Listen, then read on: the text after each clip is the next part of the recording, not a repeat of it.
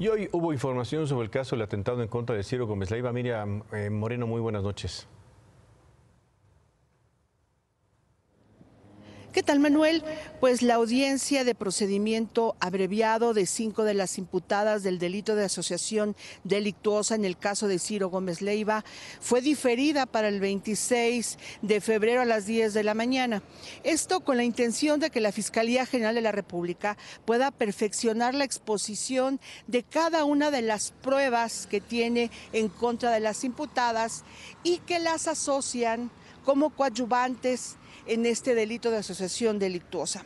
Esto porque una vez que inició la exposición del Ministerio Público, el juez eh, federal Edmundo Perusquia interrumpe y le dice al fiscal que eh, parece que no trae bien puesto el asunto, que de lo que ha escuchado hasta ahora no advierte eh, ninguna asociación delictuosa, ninguna relación de ellas en el delito y por lo tanto interrumpe la audiencia y llama a las partes para discutir en privado tanto a los abogados de las cinco imputadas, al asesor victimal de Ciro Gómez Leiva y obviamente a los cuatro fiscales que estaban presentes aquí, pues para ponerse de acuerdo, seguir o no la audiencia de esta manera o cambiar el método.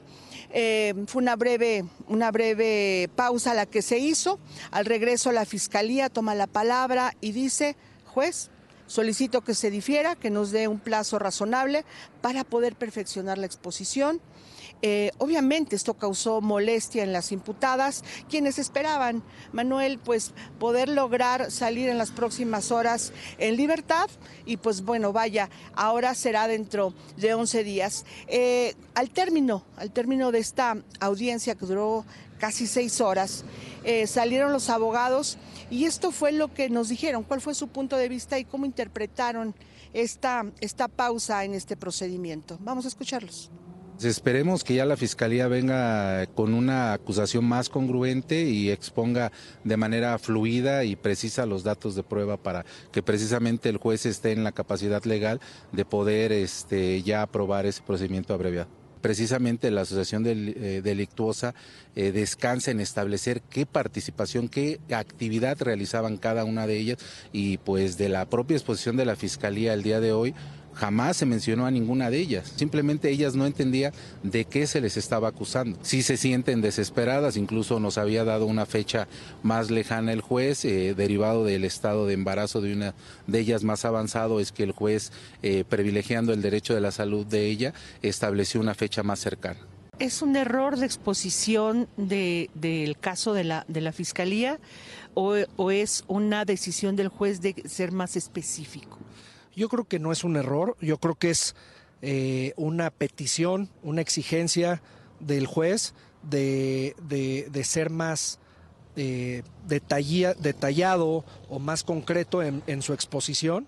La fiscalía traía pues todos los elementos, toda la información. Sin embargo, por un estilo, por un criterio del juez, eh, solicitó que la estructura de, la, de, esta audiencia se llevara de manera distinta, ¿no? No hay ninguna oposición, como escuchamos, a continuar el próximo 26 de febrero. Eh, para todos queda muy claro que esta investigación fue iniciada por la Fiscalía de la Ciudad de México, por la Policía de la Ciudad de México, y así que el trabajo que tendrá que hacer en las próximas horas la Fiscalía simplemente es clarificar y enfocar la participación de estas, de estas mujeres. Pero lo que sí, lo que sí quedó muy claro y que pudo exponer eh, bien la, la, Fiscalía en esta audiencia es la penalidad que estaba solicitando para cada una de ellas. Y dijo que pedía tres años, once meses y dieciséis días de prisión así como el pago de una multa por 10.270 pesos con 26 centavos y propuso que como reparación del daño, pues ellas asistan únicamente a un curso de derechos humanos y que sean supervisadas. ¿En qué va a concluir esto? ¿Qué se va a aceptar y cómo lo va a definir el juez? Pues lo veremos, lo veremos en 11 días, Manuel. Muy bien. Gracias, Miriam.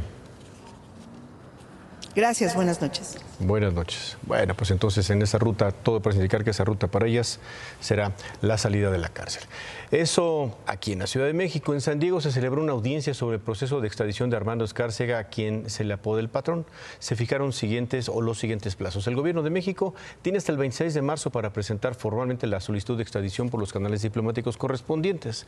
Después corren ciertos plazos legales y llegamos al 30 de mayo. Ahí se programó una audiencia, precisamente la de extradición del señor Escárcega, ante la Corte del Distrito Sur de California en San Diego. Este hombre sería la persona que supuestamente coordinaba el grupo de sicarios que intentó matar y que en fortuna fallaron en contra de Ciro Gómez Leiva en diciembre del 2022.